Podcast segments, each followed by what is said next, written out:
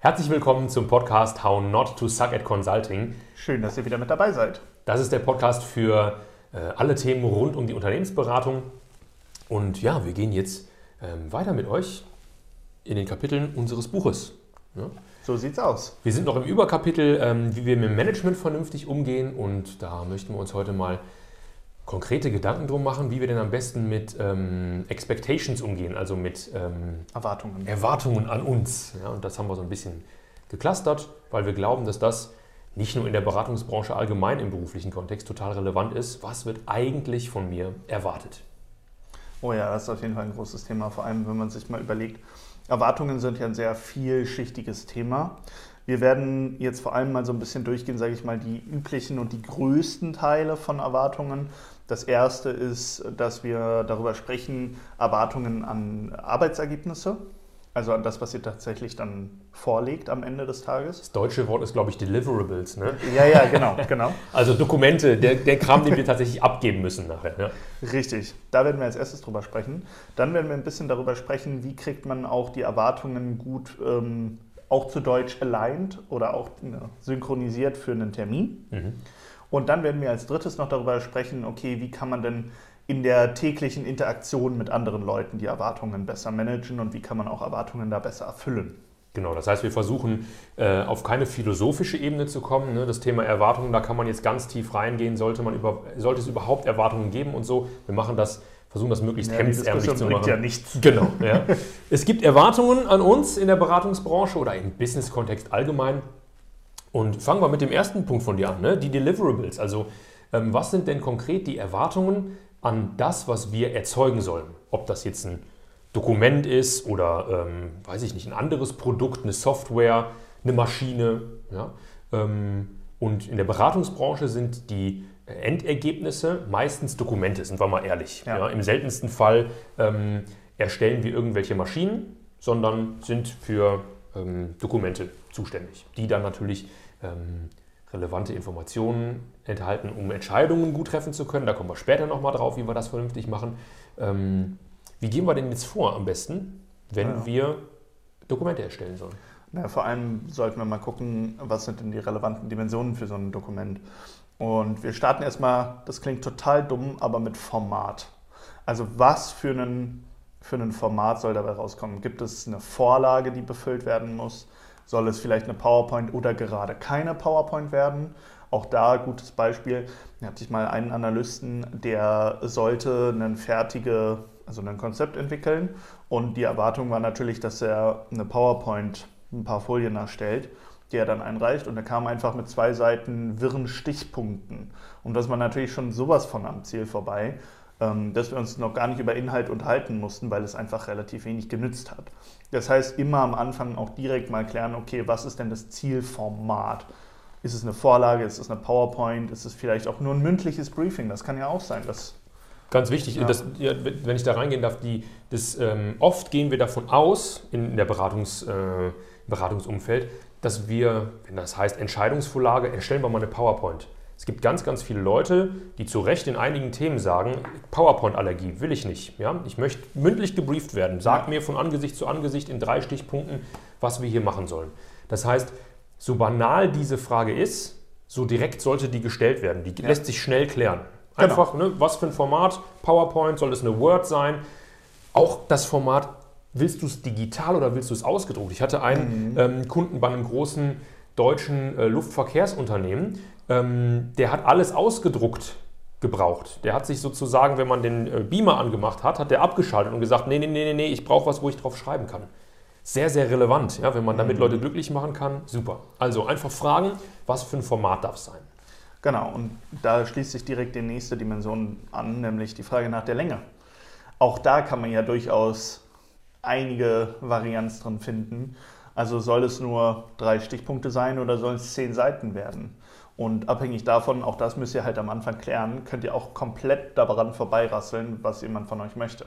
Und meistens es hängt ja auch an der Länge so ein bisschen die Diskussion über, wie viel Zeit bekommt ihr eingeräumt dafür, das zu erzeugen. Und wenn ihr schon gar nicht wisst, welche Länge ihr erzeugen sollt, dann könnt ihr auch nur an der Erwartung von eurem Managerin nur vorbeirasseln, wenn ihr bei der Länge schon völlig vorbeischießt. Absolut. Und das bringt uns so die Erwartung, ne?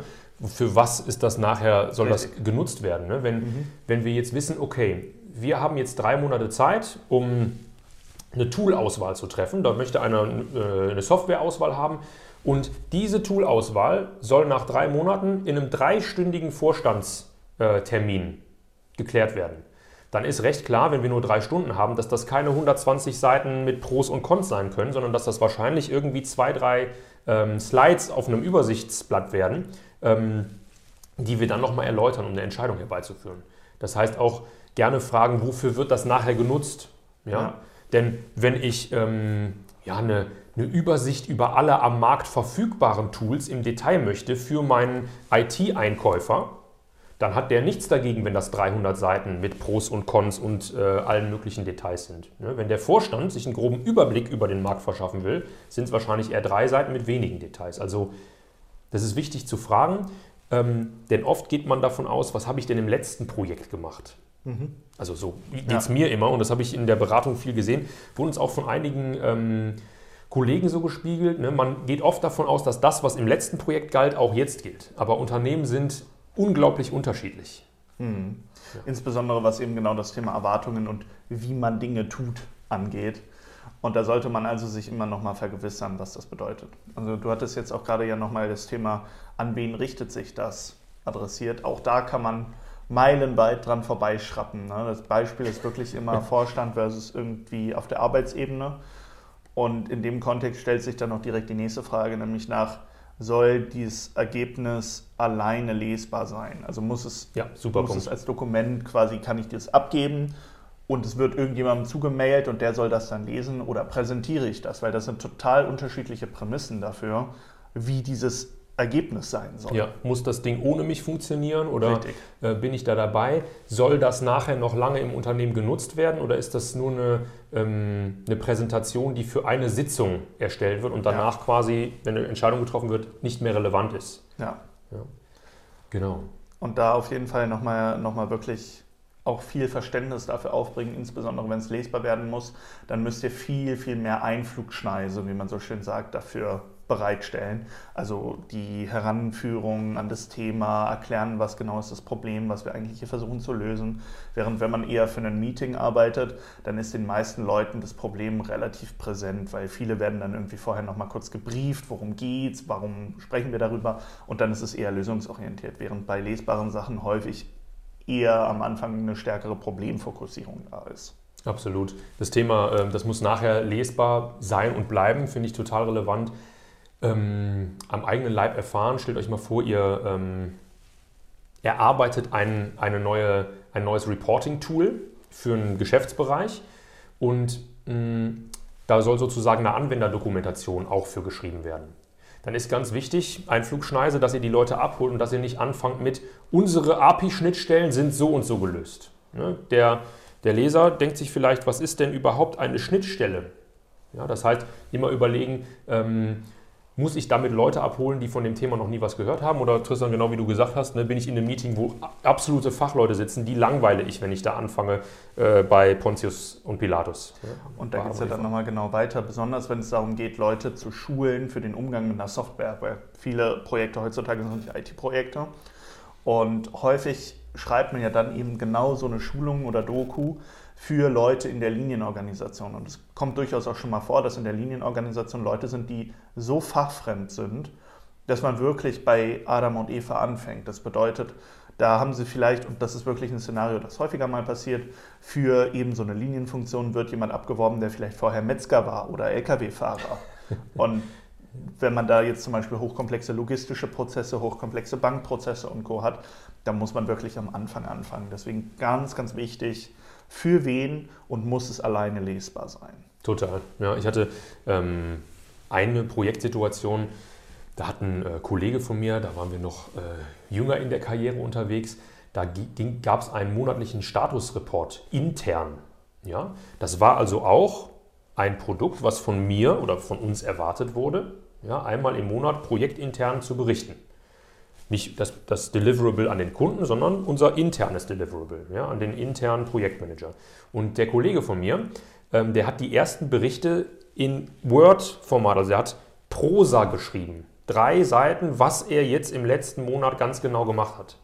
Und der ist natürlich bei den Meetings total aufgelaufen, weil es ging darum, kurz in drei Stichpunkten zu erzählen, was habe ich gemacht, was habe ich noch vorzutun, wo sind die großen Hindernisse. Und ähm, auch bei internen Dingen ist also extrem wichtig, einfach platt zu fragen, was genau ist von mir erwartet. Das ähm, ja, spart erspart, ganz viel Arbeit vor allem. Er spart uns super viel Arbeit. Denn das ist ja auch so ein bisschen fies und ein doofes Gefühl, wenn ich mir, ich habe mir Mühe für was gegeben und dann am Ende kommt raus und das war eigentlich überhaupt nicht verlangt. Ne? Mhm. Ja. Und da muss man ja auch wirklich sagen, Consulting ist kein Teilnehmerpreis. Ihr werdet nicht dafür gefeiert, dass ihr Aufwand in was steckt. Ja. Ihr werdet für ein Ergebnis gefeiert. Und je schneller und mit je weniger Aufwand ihr in der Lage seid, das Ergebnis zu erzeugen, und zwar auch passgenau zu erzeugen auf die Erwartung hin, die an euch gestellt wird, desto besser seid ihr es ist so ein super, ähm, eigentlich fast ein eigenes Thema, ne? so diese, diese Balance zwischen ähm, Zeit in was investieren, was, was viele Kunden immer noch wertschätzen, wenn sie den Berater lange auf dem Projekt sehen und aber am Ende hauptsächlich das, das, das äh, Dokument, das Produkt zu erzeugen, was gewollt ist. Ähm, denn genau wie du sagst, langfristig setzt sich keine, kein Beraterteam durch, was einfach nur viele Stunden faktoriert und ganz, ganz busy wirkt. Ja, ja. sondern ähm, da, wo tatsächlich Ergebnisse erzielt werden. Und das ist auch durchaus eine Sache, da wandelt sich auch die Branche. Also früher war noch viel mehr Fokus auf Zeit ähm, im Sinne von Arbeitszeit, die man da investiert. Man hat ja unter anderem Berater auch geholt, weil man vielleicht sich gewünscht hat, dass Leute im sprichwörtlichen Sinne die Extrastunde noch gehen. Das ändert sich auch. Also da versucht durchaus euren Fokus darauf zu legen, von Anfang an gut zu verstehen, was von euch gewünscht ist. Und das ist auch so, da sind wir beim Thema Expectation. Mhm. Ne? Ähm, selber oft erlebt, ne? bei den Anbahnungsprozessen von Projekten ist man nicht unbedingt dabei als Consultant, sondern das machen Salesler oder Senior Manager. Und manchmal fragt der Kunde, selber mitbekommen, hast du deine Leute im Griff? Können die hier viele Stunden leisten? Und dann wird im Verkaufsgespräch von dem, der das verkauft, gesagt, ja, ja, unsere Knechte, die arbeiten richtig hart. Das ist natürlich relevant, das rauszufinden, als der, der nachher arbeitet. Ist es hier wichtig, viel und beschäftigt auszusehen oder nicht? Ob das jetzt gut ist, ist mal eine andere Frage, aber das ist extrem wichtig, um die Kompetenzwahrnehmung beim Kunden oder die Leistungswahrnehmung äh, passgenau zu treffen. Ja. Ja, oder sagt der Kunde, pass mal auf, wenn ihr hier nur eine Stunde arbeitet, aber genau mein Ergebnis liefert und die Software sieht nachher so aus, wie ich die möchte, dann ist mir das auch recht. Ja. Richtig. Ja, und dann kommen wir, glaube ich, noch zu einem Punkt, der, wo wir jetzt weg von einem Format gehen, sondern ja. mehr zu einem inhaltlichen. Und zwar stellt immer auch die Frage, was sind denn die Messages oder die zentralen Aussagen, die ihr platzieren wollt und sollt auch, ganz wichtig. Es gibt durchaus häufiger mal Fälle, ähm, wo ein Kunde sehr genau weiß, was eigentlich rauskommen soll in so einer Analyse. Und es ist wichtig, dass ihr das wisst, dass das da rauskommen soll manchmal macht es auch schon Sinn, da durchaus inhaltlich zu widersprechen und da auch wirklich euren, euer eigenes Ergebnis weiter zu drücken. Aber ihr solltet auf jeden Fall wissen, wenn jemand eine Erwartung an ein Ergebnis hat, inhaltlicher Natur. Und das kann man in so einer Ergebnispräsentation auch transparent machen. Ne? Manchmal gibt es ähm, Ergebnisoptionen, die in einem Unternehmen schon verbrannt sind. Mhm. So nach dem Motto, ja, wir wissen, der und der Dienstleister macht eigentlich ein gutes Produkt, aber wir haben damit sehr, sehr schlechte Erfahrungen gemacht oder unser Geschäftsführer ist mit dem Geschäftsführer vom Dienstleister persönlich im Streit. Hm, das ist gut zu wissen, das würde ich bei einer Ergebnispräsentation sozusagen bewusst erwähnen. Ne? Wir haben hier noch die Option C, die haben wir aber ausgeklammert, da das hier für unseren Kontext, glaube ich, nicht so ja. Äh, relevant ist. Ne? Ja. ja, typisches Beispiel auch im Beratungskontext ist immer, man hat ganz viel alte IT, meistens noch sogenannte Host-Systeme, also wirklich 80er Jahre Scheiß. COBOL. Genau. Falls jemand die Programmiersprache COBOL. Genau. Wahrscheinlich nicht, ja, das ist so ähm, 80er Jahre Scheiß, wie du gesagt hast. Genau. Ja.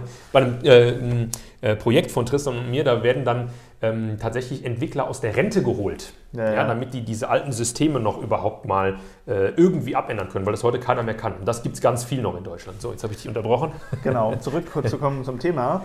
Ähm, wenn man sich das anhört, dann ist sofort der erste Gedanke, der ja auch jedem kommt, der das jetzt gerade hört, ist, ja, dann ersetzen wir den alten Scheiß halt. Aber guess what? Das haben schon 20 Leute vor euch versucht. Wenn ihr jetzt bei euch irgendwie, also sagen wir mal, ihr seid mit der Frage konfrontiert, wie gehen wir damit um? Und eure Lösung ist dann, ja, wir schaffen den Host ab, dann könnt ihr gleich wieder einpacken, weil das ist eine inhaltliche Message, die kann und will keiner mehr hören, weil es nichts bringt und nicht umsetzbar ist. Also, ne, schönes praktisches Beispiel für, seid euch klar darüber, was möchtet ihr denn rüberbringen und was sollt und könnt ihr rüberbringen. Absolut. Und ähm, bei vielen Projekten kann man transparent machen, was würden wir eigentlich empfehlen, mhm. aber was ist für den konkreten Kontext vielleicht dann doch eine bessere andere Lösung. Mhm. Ja, am Ende geht es darum, für den Kunden eine gute, äh, eine passgenaue Lösung zu finden. Und besonders auch in dem Thema, was soll vielleicht nicht rauskommen in so einer Analyse, da sind wir dann auch wiederum bei dem nächsten wichtigen Punkt, der sich auch so ein bisschen so inhaltlich orientiert, aber häufig eher eine Sache der Formulierung ist, nämlich Trigger. Ihr solltet sehr, sehr bewusst darüber sein, dass manchmal Dinge, ähm, unabhängig davon, ob sie im Grundsatz inhaltlich korrekt sind, allein durch die Formulierung schon komplett unten durch sind. Stellenabbau. Genau. So ein typischer Punkt ist immer, so sehr, sehr vorsichtig mit dem Thema Personal zu sein, weil ich meine, das klingt jetzt für so, einen, für so einen Berufseinsteiger, der halt das sehr flexible und sehr umtriebige Beratungsgeschäft super gerne mag, klingt das immer so abstrakt. Aber für viele Mitarbeiter hängt da schon echt viel dran. Und immer wenn ihr das Wort Stellenabbau in den Mund nehmt, dann könnt ihr euch aber sowas von sicher sein, dass da also ganz viele Alarmglocken angehen. Da müsst ihr also sehr, sehr vorsichtig sein. Und es macht auch auf jeden Fall Sinn, dass ihr sowohl inhaltlicher Natur, also im Sinne von, wenn ihr auch nur grundsätzlich etwas in die Richtung empfehlt, wie auch wirklich in der Formulierung. Es kann sein, dass zum Beispiel ähm, ihr das Wort Personen nicht sagen soll. Zum Beispiel haben viele Unternehmen da so ein bisschen verquere Abkürzungen, sowas wie Vollzeitkräfte, Fulltime Equivalents, also FTEs und so weiter. Vielleicht, vielleicht müsst ihr euch da so ein bisschen in den Jargon reinfinden, um bestimmte Trigger zu vermeiden. Denn manchmal sind euch Ergebnisräume auch vorgegeben. Beispiel, genau. ähm, ihr seid, an, ihr seid äh, angeheuert, ihr habt ein Jahr Zeit und ihr sollt die Kosten für eine IT-Abteilung senken. Und der äh, Auftraggeber sagt euch von Anfang an, ja, aber nicht mit der einfachen und billigen Methode, hier einfach Leute zu cutten. Ja, also ja. Stellenabbau ist keine Option. Aha, ganz, ganz wichtig. Das heißt, in der Endpräsentation zu sagen, unsere Lösung ist Stellenabbau, mhm. wird wahrscheinlich nicht auf besonders viel Anklang stoßen. Richtig. Das könnte man dann so ins Backup packen, so nach dem Motto, wenn man hier noch Potenziale heben wollen würde, dann wäre im Bereich Stellenabbau noch das und das machbar, aber halt nicht als ähm, Hauptlösungsvorschlag. Genau. Also seid da wirklich vorsichtig, Trigger zu vermeiden. Und auch das sind Sachen, die könnt ihr ja gut am Anfang abklären.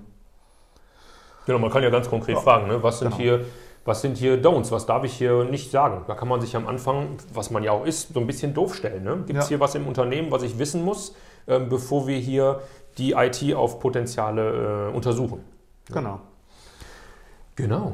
Und dann gucken wir mal so ein bisschen, wir haben jetzt gerade viel über das What, wie es so schön heißt, von Dokumenten gesprochen, also was, was soll da eigentlich drin sein, was soll da nicht drin sein, wie soll es gestaltet werden und so weiter. Ähm, ja, letzter Einwurf an der Stelle immer ganz stumpf nachfragen. Soll das im Company-Folienmaster sein von eurem Kunden mhm. oder im Beratungsfolienmaster? Erspart euch unfassbar viel Zeit, diese Frage.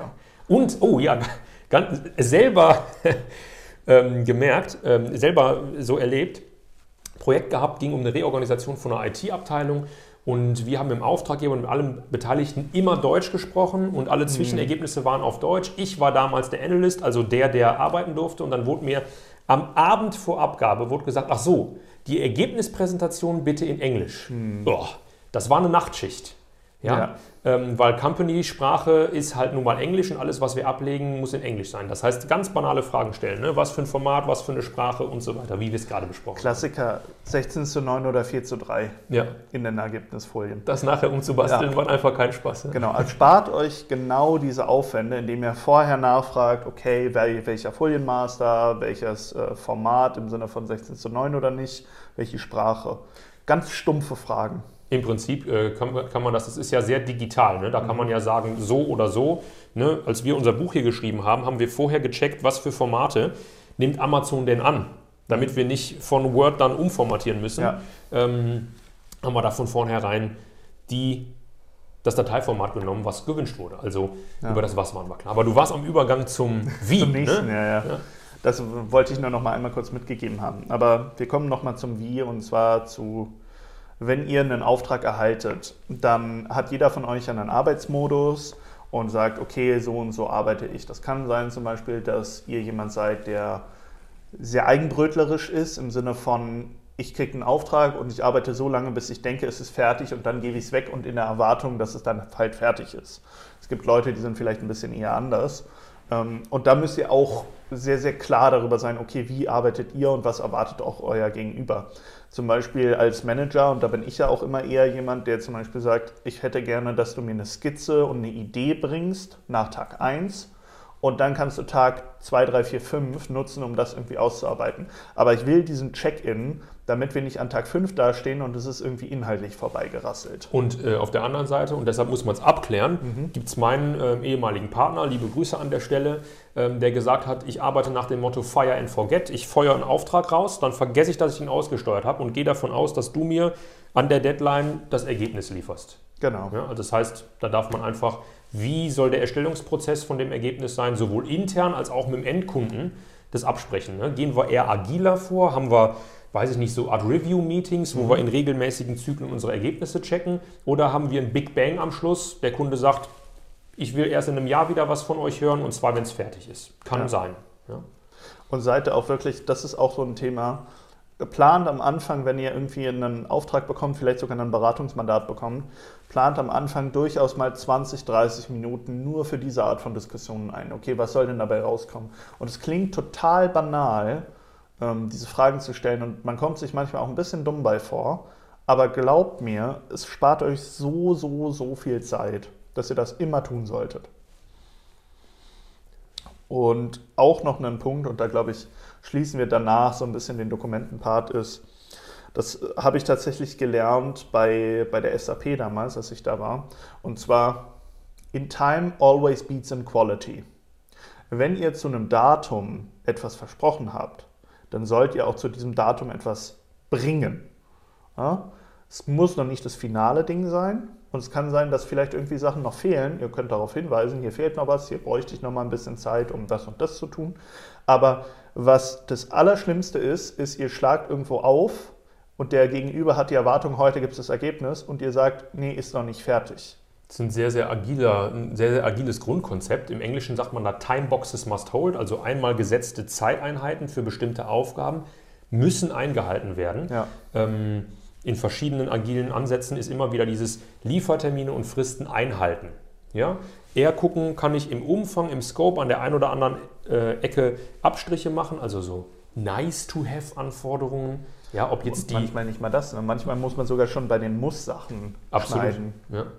Und dann ist es halt so, ihr bringt dann halt nur ein Teilergebnis, aber Hauptsache, ihr haltet das Release und ihr haltet irgendwie die Deadline für ein Ergebnis. Und wenn das halt noch nicht 100% ist, dann ist es nicht 100%, aber ihr habt was geliefert. Genau. Und es gibt wenig Dinge, die einen Auftraggeber so sehr abnerven wie, ja, wir sind noch nicht fertig, es gibt noch nichts. Das ist übrigens, da könnten wir jetzt in eine philosophische Diskussion verfallen, denn einige, die zuhören, denken vielleicht, ja, aber das kann man doch nicht machen. Es geht doch darum, äh, in Qualität und in Time zu liefern. Hm, das ist da, wo sich auch die, äh, die Agilisten von den, ich sag mal, traditionellen Vorgehensweisen unterscheiden. Nämlich, dass es weniger darum geht, ein finales, perfektes Produkt am Ende abzugeben, als eine Stoßrichtung ähm, in der Organisation herbeizuführen. Ja, dafür seid ihr meistens angeheuert. Ja. Und da gibt es tatsächlich auch die meisten Konflikte, sage ich mal, was junge Berater angeht. Wir haben auf der einen Seite die Gruppe von Leuten, die sehr, sehr selbstbewusst ist und dann im Zweifelsfall auch viel früher abgibt und aber komplett zum Beispiel gerne dann am Format oder an den Erwartungen vorbeischreibt. Das gibt es auch häufig, das muss man dann adressieren und abtrainieren, dass da die Erwartungen auch ganz klar irgendwie geklärt werden. Ein typisches Beispiel von solchen Leuten ist, die bringen dann irgendwie drei Folien und meine Erwartung war zehn Folien. Ähm, und das ist eine Sache, da muss man rein. Und auf der anderen Seite gibt es halt auch eine andere Gruppe von jungen Beratern, die im Prinzip nie fertig wird. Und man sagt, bitte bis heute Abend und dann guckst du abends rein und fragst, wie sieht's aus? Und dann heißt es, ja, es ist noch nicht so weit. Und am nächsten Abend heißt es wieder, es ist noch nicht so weit. ich kann mal eine ganz, ganz kurze Anekdote, ich muss gerade lachen.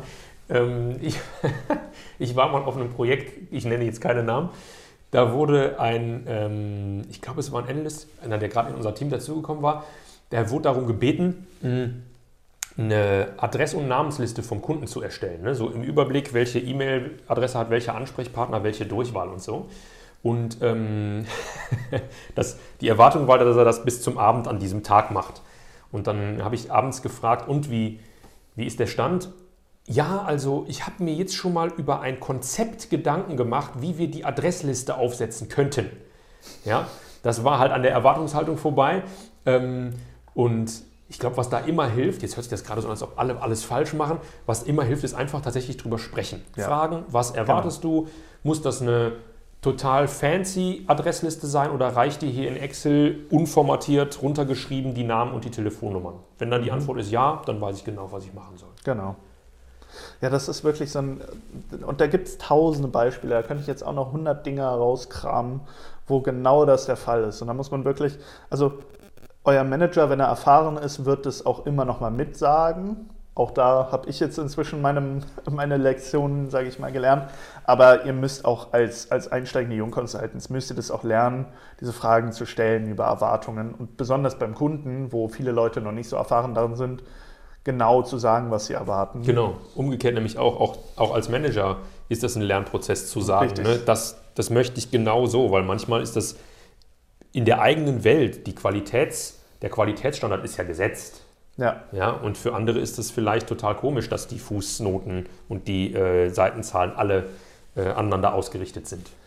Ja, ja, genau. Das ist auch so ein typisches Ding, ne? Qualitätsanspruch. Also man als, als Analyst oder als Einsteiger hat man häufig also regt man sich dann eher auf, wenn, wenn eben eine Führungsperson, der man halt das Ergebnis dann bringt, auf so einen Foliensatz guckt und als erstes Mal anfängt, die Fußzeilen stimmen ja gar nicht, die Titel sind ja gar nicht richtig. Das regt einen sehr auf, ne? Genau, ja, hier die ganzen äh, Schriftgrößen sind nicht richtig. Was ist denn da los? Die Bullet Points sind alle unterschiedlich. Und dann denkt man als äh, Einsteiger, egal in welcher Firma, aber inhaltlich ist doch alles richtig. Ja, das stimmt, ne? Richtig. Aber das ist äh, ähm, Teil vom Qualitätsverständnis, dass das genau. andere halt auch stimmt. Richtig, der andere muss halt auch stimmen, vor allem aus der Perspektive. Und da versetzen wir uns nochmal wieder zurück in den Punkt, den wir ja schon vor ein paar Folgen mal hatten, nämlich euer Manager ist dafür verantwortlich, dass euer Kunde glücklich ist. Und häufig sind Kunden auch mal ein bisschen penibler. Und wenn dann sowas nicht passt, dann ist das einfach ein Problem. Und versucht auch da genau reinzuhorchen und auch den Qualitätsanspruch auf dem Projekt ein bisschen zu verstehen. Und das sind wirklich so stumpfe Sachen wie Schriftgrößen, Schriftarten, Fußzeilen, Datümer, der ganze Bums, sag ich mal. Ne? Versteht es, was ist da der Qualitätsanspruch und versucht euch einfach auch von Anfang an einen hohen Qualitätsanspruch anzutrainieren, was so Standardsachen angeht. Ich erinnere mich noch an äh, eins meiner ersten Projekte. Da war ein, tatsächlich ist jemand eingestiegen in einer Managerposition und ähm, der wurde richtig hart eingenordet von seinen Kollegen, weil auf dem Projekt war Qualität sehr wichtig im Detail. Und dieser Manager, der neu angefangen hatte, der hat eine Excel-Tabelle an den Kunden rausgeschickt, wo unten das Tabellenblatt noch Tabelle 1 hieß. Mhm. Dafür gab es einen riesen Einlauf und ich habe dazu und dachte, wie, was stellen die sich denn hier so an? Naja, ähm, that's part of the game. Ja, wenn, wenn Teil des Qualitätsanspruchs ist, dass das alles benannt ist und unbenannt ist und vernünftig ähm, gekennzeichnet, dann kann das sein, dass das ein absolut relevanter Faktor ist in eurem Projekt. Ja.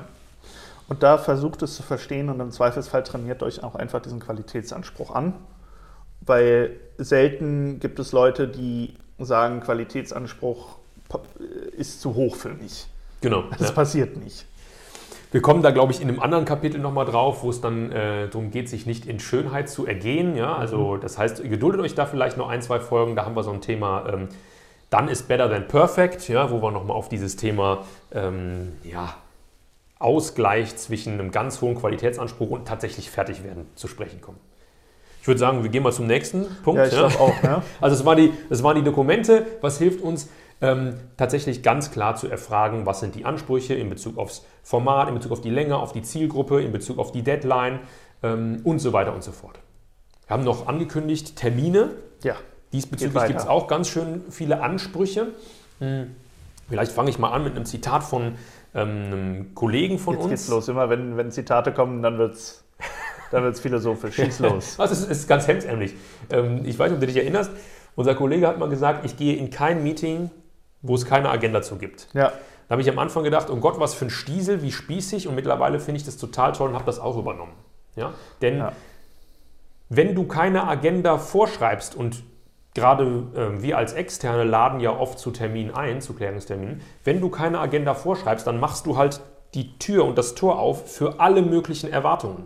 Wenn du nicht schreibst, was ist Ziel von dem Termin und was ist die Agenda, kommen alle eingeladenen Leute, zur Not 20 Mann, jeder mit einem ganz anderen Anspruch. Und dann geraten so Termine ganz, ganz schnell aus den Fugen, weil ich hatte doch gedacht, wir sprechen jetzt hier erstmal über das grobe Konzept. Wenn drin steht Präsentation der finalen Lösung als Ziel, ist das Ganze total klar.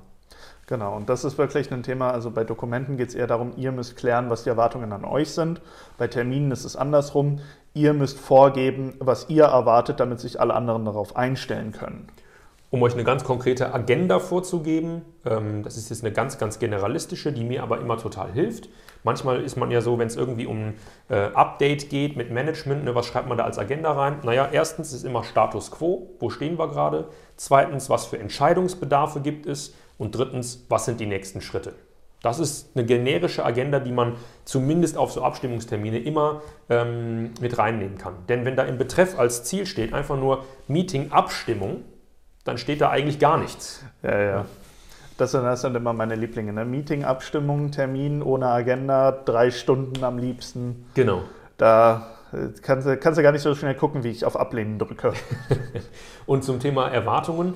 Ähm, die Erfahrung, die ähm, ich gemacht habe oder wir gemacht haben, auch wieder durch unser gemeinsames Projekt. Ähm, an, der Grüße, an der Stelle grüßen wir mal den Hubert. Das ist unser gemeinsamer ähm, Ziehvater sozusagen, was diese ganzen Sachen angeht. Und ähm, der hat dieses Prinzip Timeboxes must hold, was ich eben angesprochen habe, sehr, sehr intensiv gelebt. Das heißt, jeder Teilnehmer in einem Meeting von uns konnte erwarten, wir fangen pünktlich an auf die Minute, sehr deutsch, ja, und wir hören aber auch pünktlich auf. Es gibt kein Überziehen von einem Meeting. Das heißt, diese Erwartungen kann man auch an sein Umfeld sozusagen Weitergeben. Ähm, weitergeben. Ja. Genau. Ja, denn kennt ihr bestimmt alle, ja, ein Meeting ist für eine halbe Stunde angesetzt, drei Stunden später sind immer noch alle am Quatschen und rauskommen kommt in den Meetings meistens nichts. Ja, und da muss man auch ehrlicherweise sagen, das obliegt dann auch euch. Ne? Das ist häufig eine Herausforderung, die ihr mit einer guten Agenda, die ihr im Vorhinein mitgebt und einem guten Timeboxing für die Agenda auch komplett einfangen könnt. Und das muss euer Ziel sein in dem ganzen Thema. Genau, das heißt, wenn jemand versucht, ein anderes äh, Thema off-topic einzustreuen, ähm, Erwartungsmanagement auch nochmal klar machen. Wir sind heute hier, wie ihr der Agenda entnehmen könnt, um das und das und das zu besprechen. Die anderen Themen nehme ich gerne ähm, auf eine Liste auf, können wir an einem anderen Zeitpunkt besprechen, wenn sie relevant sind. Lasst uns jetzt gerne zurück zur Agenda kommen. Ja, das wird ähm, in dem Moment von den Leuten, die was anderes einbringen wollen, nicht so begrüßt, aber am Ende werden sich alle dafür ähm, innerlich bedanken. Ja? Ja, besonders die, es gibt ja wirklich viele Leute, die anfangen dann eure Agenda zu torpedieren mit, wir haben aber auch noch Folgendes und wie sieht es denn aus damit und was ist denn mit Detail XY? Und die Leute könnt ihr dann aber auch wieder rekursiv, also mit Rückbezug auf die Agenda, relativ gut abbügeln. Und das ist halt auch für euch eine super wichtige Sache, weil die Leute habt ihr immer, die habt ihr auf jedem Projekt, die irgendwie dann noch mit 83 Themen kommen. Und dann sagt ihr, Dankeschön, schreibt es mir bitte nochmal irgendwo auf. Aber jetzt in dieser Runde sprechen wir heute über folgendes Thema und dein Thema besprechen wir jetzt in diesem Rahmen nicht. Ein schöner Satz, um das immer ähm, sozusagen abzumoderieren ist, lass uns das gerne in einem äh, anderen Rahmen noch einmal aufgreifen. Und damit hat sich das dann. Ne? Da fühlt sich selten jemand auf den Schlips getreten, aber schön wegmoderieren und immer zurück auf die Agenda kommen. Super. Ja, da kann gar nicht mehr viel schiefgehen. Absolut. Und du hast gerade schon das Thema Diskussion oder äh, Besprechung angesprochen. Wir hatten jetzt also schon Dokumente, jetzt sind wir, ähm, haben wir Termine besprochen und dann können wir nochmal so ähm, Erwartungen, ich sag mal, in der alltäglichen Kommunikation. Wir haben ja gesagt, Ja. Kommunikation hilft.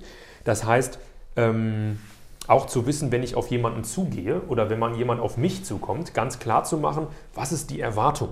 Geht es hier um eine Ja-Nein-Antwort? Geht es darum, Optionen zu diskutieren? Geht es darum, um kurzen Arbeitsstand auszutauschen?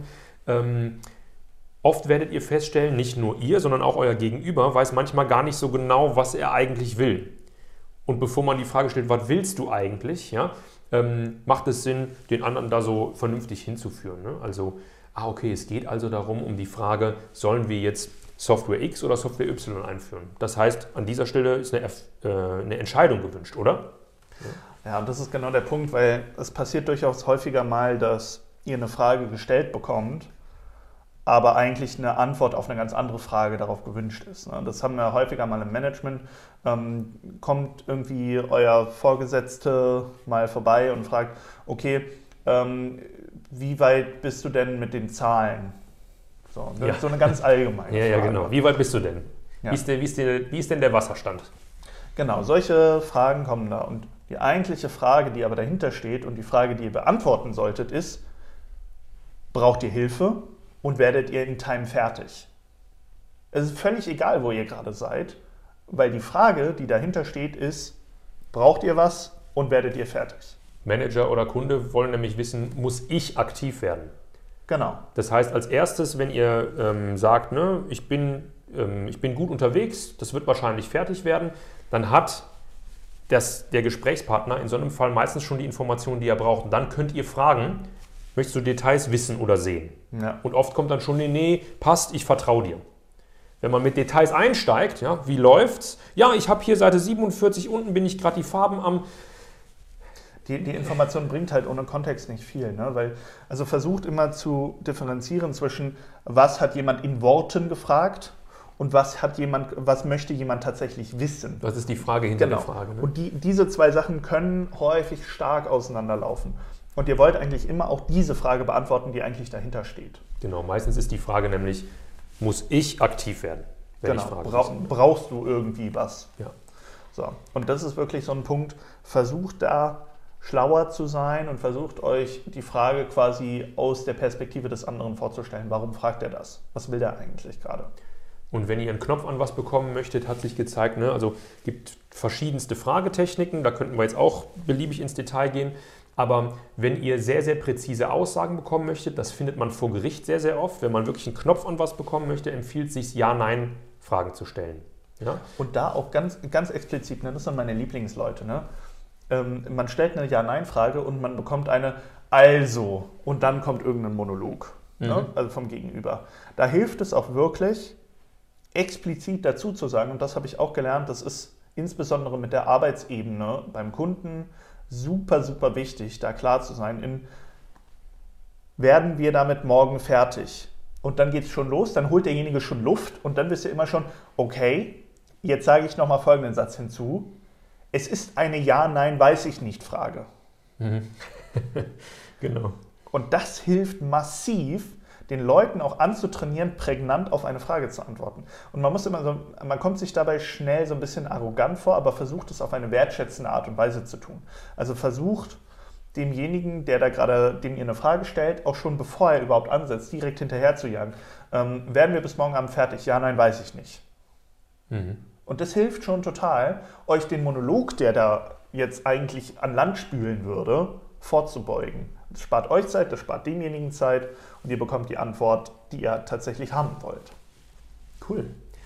Dann würde ich sagen, ähm, mit Erwartungen umgehen hatten wir jetzt drei Dimensionen. Ne? Auf Dokumentenebene, also auf Produktebene, mhm. was soll erzeugt werden. Da haben wir das Thema Klarheit im Format, in der Länge, in der Zielgruppe, in der Deadline, in der Deadline zu haben.